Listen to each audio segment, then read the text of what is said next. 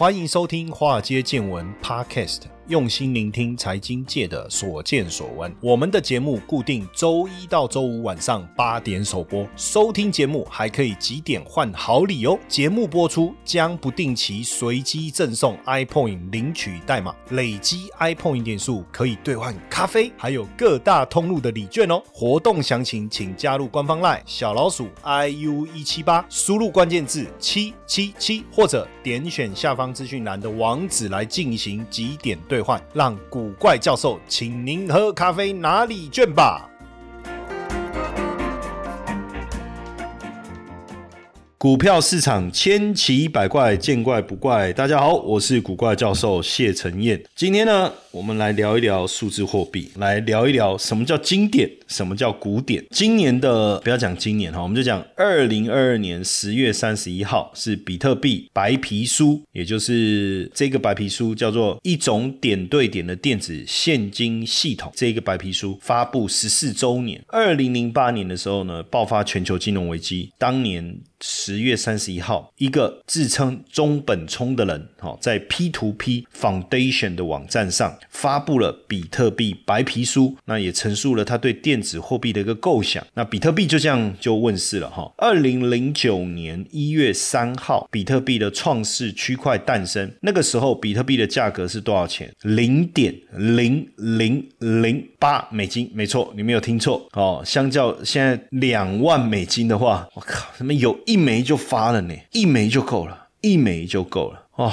对不对？哦，你要想一下，那这个比特币呢，曾在二零二一年创下历史的高价六万九千零四十四点七七美金。当然，呃，今年以来比比特币已经大幅度的下跌哈，不过。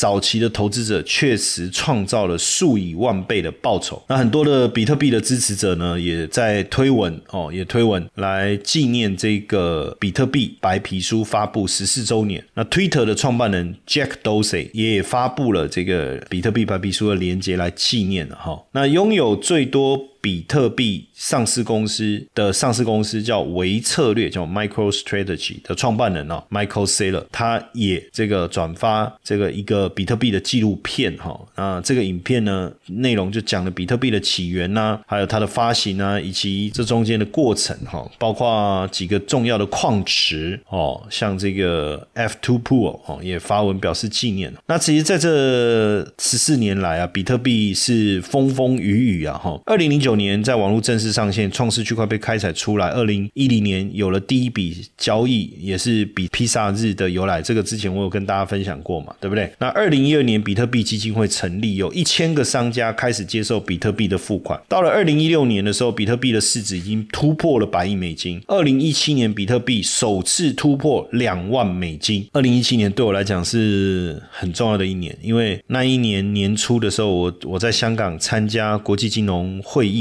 第一次真正的去了解比特币，但是碍于对于比特币的不理解。而产生了投资上面的一些些抗拒，错过了一个财富重分配的机会哈。所以我常常讲，我说二零一七年对我来讲，哎，真的是非常重要的一年。那二零一八年历熊市的谷底，二零二零年疫情的爆发，到二零二一年摆脱疫情再创新高，将近七万美金。当然，现在全球面临的通膨危机啊，风险资产是全面性的一个崩盘。但是你去看哦，过了这么将近十四这个这个十四年的时间，比特币呢，从不值钱。到现在的两万美金哦，哎，历史总是惊人的相似啊，对不对？比特币成立的时候是二零零八年，次贷风暴，全球经济濒临崩溃，无数公司破产。现在几乎也是这样哦，像在这个大陆，现在每天有四万家公司面临停业哦，那已经有四十四这个四十几万家的企业哦，这个。出问题了哈，停止营业，然后面临的这个失业的人口已经高达几百万了哈。那当然，主要也是大家对集权金融体系的失去信任了，所以比特币才这样子的一个诞生，对不对？那它诞生在全球金融危机的时候，所以现在又是看起来哦，应该又是全球面临的另一个金融危机。那会不会就是购买比特币最佳的时刻呢？《富爸爸穷爸爸》的作者罗伯特清崎，我我每次都念成穷。爸爸富爸富爸爸穷爸爸哦，当然最近在推特上面一直公开他的投资策略啊，呼吁大家说去买比特币，当然黄金、白银、比特币啊，我也不能断章取义啊。很多人都说啊，你们都喜欢断章取义，媒体喜欢断章取义，因为我也算是半个媒体人嘛，对不对？那。所以呢，这个这也有人认为，美元只要在联总会一旦放缓货币政策以后会崩盘，哦，有这样的说辞。所以这样看起来，大家反而支持比特币喽。那中本聪在二零零八年十月三十一号发布的比特币白皮书，哦，到现在当然变得非常重要。每年到了十月三十一号，哦，很像加密货币一种习俗嘛，纪念这个这个这个巨著了哈。但比特币白皮书你要知道了，实际上它的字数总。总共是两千七百三十六个字，比美国宪法三千五百五十个字还要少，哦，还要少。那通常一本书大概有七万个字，我我我自己出过五本书了哈，我自己出过五本书，嗯，我印象中最少的著作，其中一本最少的也有十万个字哈，所以这个引发了很多的一个讨论了哈，引发了非常多的一个讨论。那当然，这个比特币的一个发展，其实。相当的呃，令人感到诧异，对不对？哦，很多人说，哎，那是不是一个数位现金的一个概念？其实不是。那在白皮书当中啊，被提到最多就是 block，block，block，就区块，区块，区块，哦，就一直谈到区块。那有没有谈到挖矿呢？哦，有没有谈到挖矿呢？其实。没有谈到这件事情哦，所以这个可能应该是后面的开发者的直觉吧，或者是你看现在都是用 ASIC 的专用矿机在执行了，对不对？那这个版白皮书现在有很多版本了哦，很多版本。当然衍生到现在呢，市场上有很多不同的加密货币，或是你要讲加密货币。还是要讲数字货币，当然，我我觉得有些币不见得具备加密的概念，所以，我如果我们今天在谈，我们用数字货币可能更好一些。那现在市场上把区块链的代币叫 token。哦，就是我们所谓的数字货币，做了一些分类，包含了主流币、山寨币、空气币跟传销币。主流币当然就是真的是严格的基于区块链的技术获得市场的认同，在市场上有一定实际的应用，比如说比特币啊、以太坊啊、瑞波币啊。这一类的哈，那所以它到底是不是主流币？你要判断也不困难。当然，第一个它有没有拥有足够强大的共识哦？有没有获得大的共识？那有没有经过历史的考验？还有有没有强大的技术实力跟应用背景？有没有在交易主主流交易所上线？这些都是非常重要。那还有一些叫做什么？叫做山寨币。山寨币其实是以比特币作为范本，对它的这个底层的区块链的技术再做一些改良而衍生出来的数位。货币哦，所以它可能在呃，比如说发行的总量啊、区块的速度或在安全性上面有做一些调整，这种叫做你把它叫山寨币，但它并不是就是仿冒品的概念，但它并不是不好，只是说大家在认定上是这样的一个思维。比如说像莱特币，那莱特币就是基于一种点对点的技术的网络货币，确实有受到比特币的启发，那它的技术上的原理更容易实现，所以它的交易确认比这个。比特币来的速度来得快哦，那还有这个天空币，天空币也是一个在跟这个莱特币发行前后的时间差不多的一个货币。还有狗狗币，哎，狗狗币大家就听过了，对不对？当时这个马斯克还特别指明嘛，哦，狗狗币，那当然它也是有这个一定的这个演算的一个基础哦。那当时上线使用者竟然仅次于比特币哈，这个是蛮蛮吓人的哈。然后第三个分类叫做。空气币，空气币呢？呃，可能跌暴涨暴跌，跌了不涨，甚至归零。这个把它叫做空气币，哈，把它叫做空气币。那这样的一个呃，这个呃货币呢，它就是以以太坊的这个合约形式来发布这个代币，哦，发布这个代币。所以有很多可能类似这种概念，然后也变成一种骗局。哦，也变成一种骗局，甚至圈了非常多的钱，然后这个币最后你也查不到，这个就是很多会是这样哈。那另外一个就是传销币，所以你如果被归类为空气币或传销币，那肯定就不行了。很多传销币根本就是披着区块链的外衣，可是实际上根本没有做到区块链的原理哦，甚至它在交易上面有很多的限制的这一类的哦，那你就要特别小心了。这专门就是坑人的哦，像之前网络有有一个叫维卡币哦，你注册取得代币。也可以开挖，可是这个你要交易的时候有很多的限制，而且它的目的其实是希望更多的人进来，所以等于是一种传销的思维啊，这种叫传销币啊，你就要避免。大概。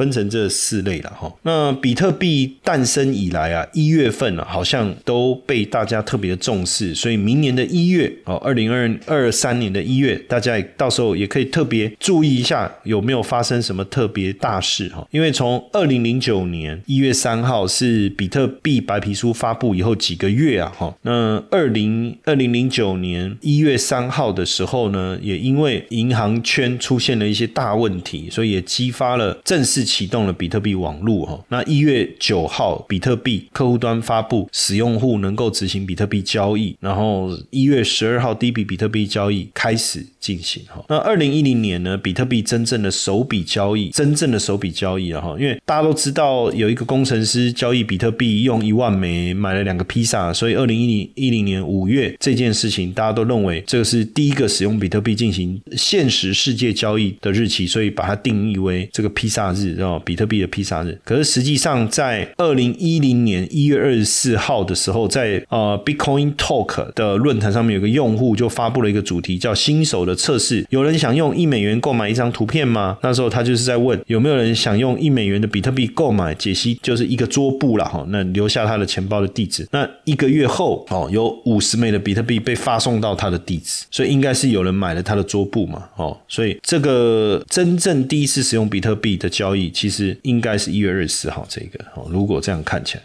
高通膨环境下，数字货币也能成为稳健收益的投资工具哦！必走足三堂课，学会翻倍数字货币，免费课程限额三十名，立刻加入古怪教授赖好友小老鼠 iu 一七八，输入 bcw，立即取得报名资讯哦。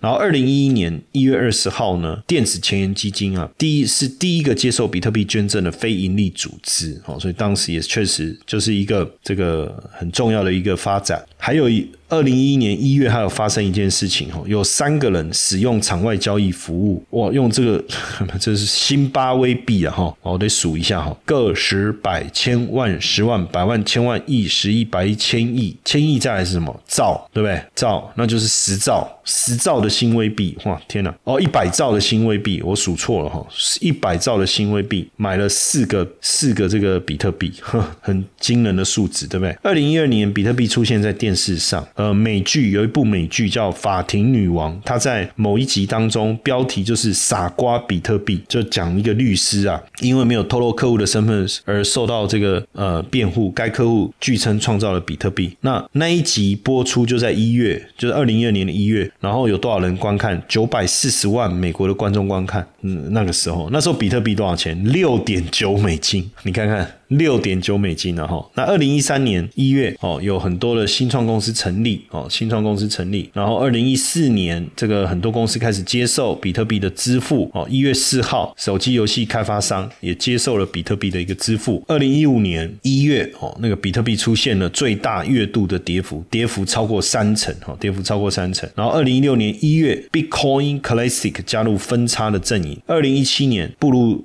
呃首轮牛市的第一年。哦，在一月份再次突破一千美金，那是在魁违三年以后了哈。然后二零一八年一月的时候，比特币被嗯政府就是各各地的政府给抵制了哈。当时包括中国、巴林、还有波斯尼亚、厄厄瓜多尔、埃及、加纳、洪都拉斯、印度、印尼、科索沃、莫桑比克、荷兰、纽西兰、波兰、斯洛伐尼亚、韩国，还有这个塔吉克斯坦哦，这些强烈反对，强烈反对哦，甚至当时列。脸书在平台上，他们禁止跟加密货币相关的广告哦，相关的广告。那二零当然这是二零一八年哈，那二零一九年当时一月好像没有发生什么重大的事情，没有哦，就没有发生什么重要的事情。但是呢。在到了这个二零二一年一月的时候，比特币突破了四万四万大关，所以每年的一月对比特币来讲，好像都有一些要重大的事件发生哦，所以大家也不妨关注一下，明年二零二二年哦，二零二二年的一月，比特币会不会又迎来一个什么特别大的一个变革哦，或者是变化？那加密呃。货币比特币啊，在坦白讲，在今年这个大幅度的一个修正哦，许很多加密货币公司呢也陆陆续续宣布裁员哦，连全球最大的 NFT 的交易平台 OpenSea 也受到影响哦。那加密货币的崩盘，比特币的拥护者怎么看呢？而且这个台湾第一间通过金管会反洗钱声明书的 BTM 就比特币自动柜员机，其实最近好像有一些状况哈。不过大部分的业者都认为，比特币的波动本来就是这样啊，重点不是现在的暴跌，是之前的暴涨吧？哦，而且现在全球的经济变动也会影响比特币啊，所以对比特币的持有者来讲，重点是它未来的长期的发展，而不是它短期的波动。毕竟比特币在加密货货币当中，它其实有一个很像黄金的稀缺性，那也因为这个稀缺性呢，让比特币显得更为珍贵，它就很像是一种资产一样，等于除了比特币以外，其余的币种都是没有上限，发行没有上限，哦，发行没有上限，只是说是不是真的具备这个特性呢？当然还还要长期去观察跟验证，哈。不过基本上，当然比特币跟现实生活的联动越高，受到呃现实生活环境的影响，当然就越大了，哈。大家也知道这个方舟投资。的创办人哦，女股神 K C Wood 向来都看好比特币的前景啊，甚至过去他也曾经呃认为比特币有机会涨到四十万美金、五十万美金，甚至一百万美金哦。那他也在很早的时候就进场投资比特币，二零一五年就开始投资了哈。那最近呢，当然他在接受访问的时候，这个节目叫做 What Bitcoin Did 哈，这个这个节目啊的名称叫 What。Bitcoin did，他就说他比特币只有二两百五十美金的时候，他就这个开始投入十美元投资，到现在十万美元投资两百五十美元的时候，他投入了十万美元。哇天哪！所以他当时买四百枚啊，按照现在十万美金已经变七百多万美金了，变七百多万美金了哦，算也赚了七七七十几倍了哈哦，那么后呀，那么七百就几亿的身价了哈，几亿的身价了，所以也确实他当时看到了这个，他觉得有朝一日哦，这个会很惊人，所以他就没有没有没有这个想太多哈，就投入了哈，他也没有发现自己到底。买了多少钱？后来才发现，哇，自己原来买了十万美金，哎，所以如果未来再涨下去不得了，哎，如果按照他讲的的四十万美金呢，哦，按照现在价格还要涨二十倍，那他他的两亿就要变，呃，两亿台币的身价就变四十亿，光比特币啊，很惊人哦。那刚才我们也谈到了几个比较传统主流的币，除了比特币以外，还有以太坊哈，那。以太坊是加密货币这个世界第二大的区块链哈，那当然呃，以太坊是在。二零一五年七月三十号发布了它的第一个版本哦，然后以太坊在这一个礼拜之后在交易所上市了，在交易所上市。那当然一开始其实非常的呃亮眼哦，因为呃上市以后价格涨幅超过六倍哦，超过六倍。那在这当中呢，以太坊其实二零一六年一月初到三月中的时候，以太坊的价格出现了一个大跃进哦，从一块美金跳跃到十美金，花了两个月左右的一个时间哦，但是后来。就有比较长的时间，就一直在十美元上下做波动，所以有人就把这个时这个时间段把它称为以太坊的十美元时代。哦，十美元是以太坊价格史上持续最长的时间。哦，总共大概持续了十一个月。哦，就盘整的时间非常非常的长，盘整了十一个月。那当然，大家对以太坊的前景相当的乐观哦。可是呢，却后来发生了骇客攻击事件。所以十美元时代呢，以太坊有两个重大的事件，一个是。Homestay 的发布，一个是 The DAO 的项目事件。那 Homestay 将以太坊从一美元拉到十美元，让以太坊的总市值呢突破了十亿美金。那 The DAO 这个项目呢，也拉升了人们对以太坊未来的预期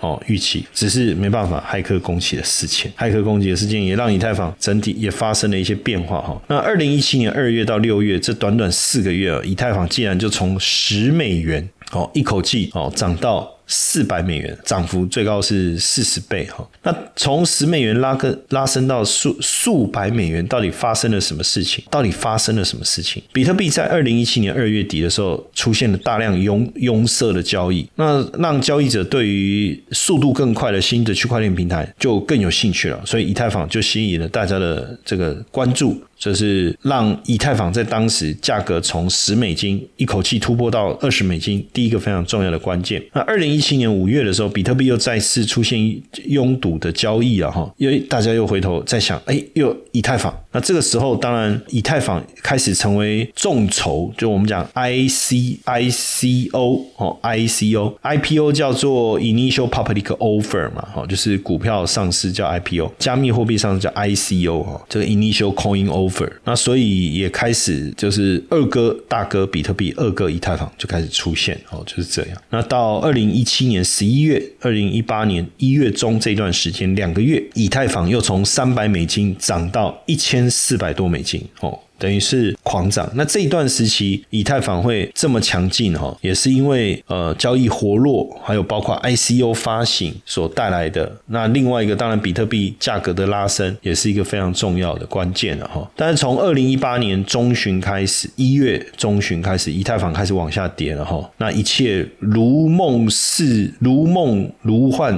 泡什么什么泡影有没有那一句话哦？反正就梦幻泡影了哈，所以当然就又回归到一百美元了。那市场的非理性繁荣哦，让一些早期的进场者套现，一百美元大涨到一千美元嘛，所以开始有的人套现离场，当然引发了市场连锁反应哦。那再来加密市场价格的下跌，也确实对以太坊带来一个很大的一个影响，而且呢，呃，很多大量这个 ICO 的。以太坊遭遇到市场的抛售，这都是一个呃主要的一个原因哦，主要的原因。那以太坊在今年九月呢，二点零升级完成哦，未来这简单讲就是呃以太坊的挖矿就正式正式终结了哈，正式终结了。那另外一个呢，我们刚才谈到是瑞波币哦，瑞波币也是这个比较重要的主流一个货币啊哈。二零一八年胡润研究院发布二零一八胡润全球排行榜，区块链首富哦，就是瑞波。币的共同创办人，哦，瑞波币的共同创办人，他大概拥有将近五十二亿的瑞波币的代币，哈，还有母公司瑞波百分之十七的股权，哈，这个很吓人，哈，很吓人。